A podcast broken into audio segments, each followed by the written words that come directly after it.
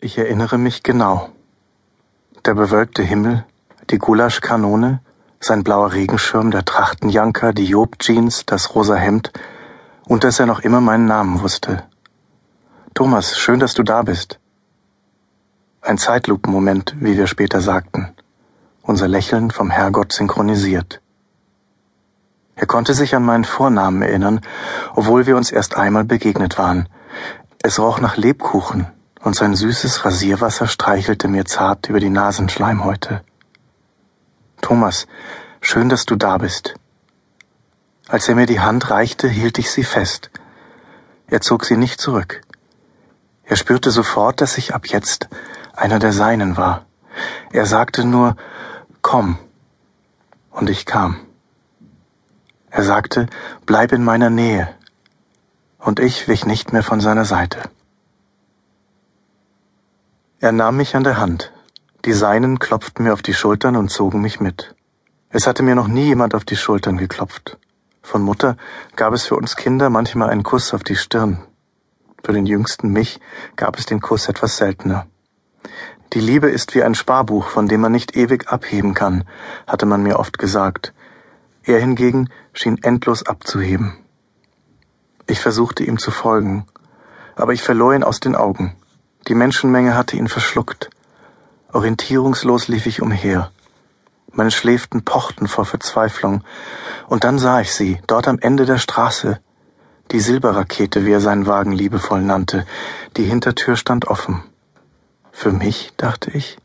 Für dich, dachte er.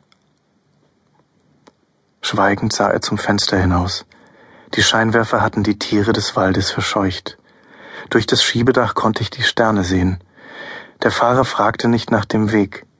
Ich wusste, wohin er uns führte. Als der Wagen vor meinem Elternhaus zu stehen kam, öffnete ich zögernd die Tür.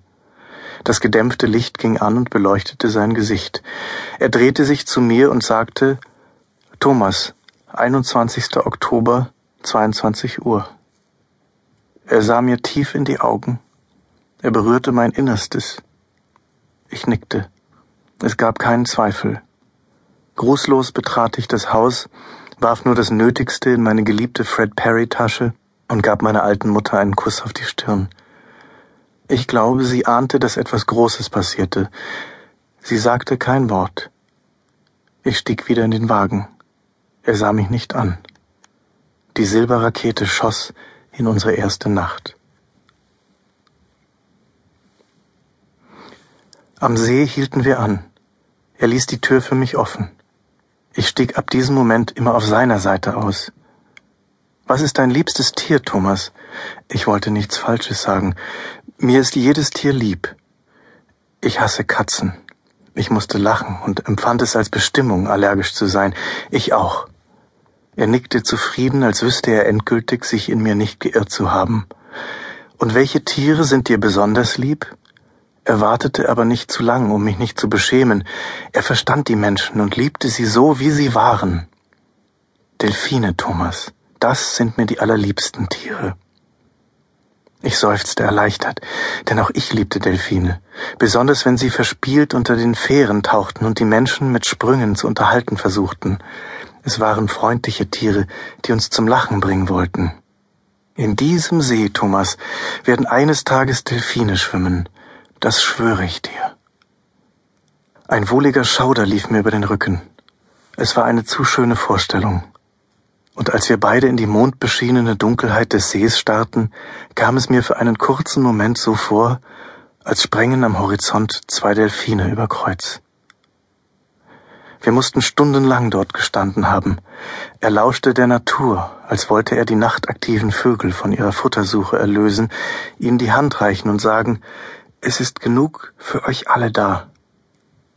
Erst als die verzweifelten Rufe verstummten, brach er das Schweigen. Thomas, ich weiß, ich kann dir etwas anvertrauen.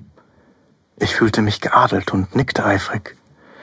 Darüber habe ich noch mit niemandem gesprochen. Ich werde schweigen, das verspreche ich. Er sah mich unverwandt an. Thomas, ich kann die Tiere verstehen. Er lächelte stolz. Ich weiß, sagte ich verlegen. Nein, Thomas, du verstehst nicht. Ich kann mit Ihnen sprechen. Ich wollte nicht, dass er sich wieder entfernte. Also legte ich die gesamte Energie darauf, ein konspiratives Leuchten in meine Augen zu zaubern. Ich hatte das erste Mal gesendet und er empfangen. Wir fühlten uns eins.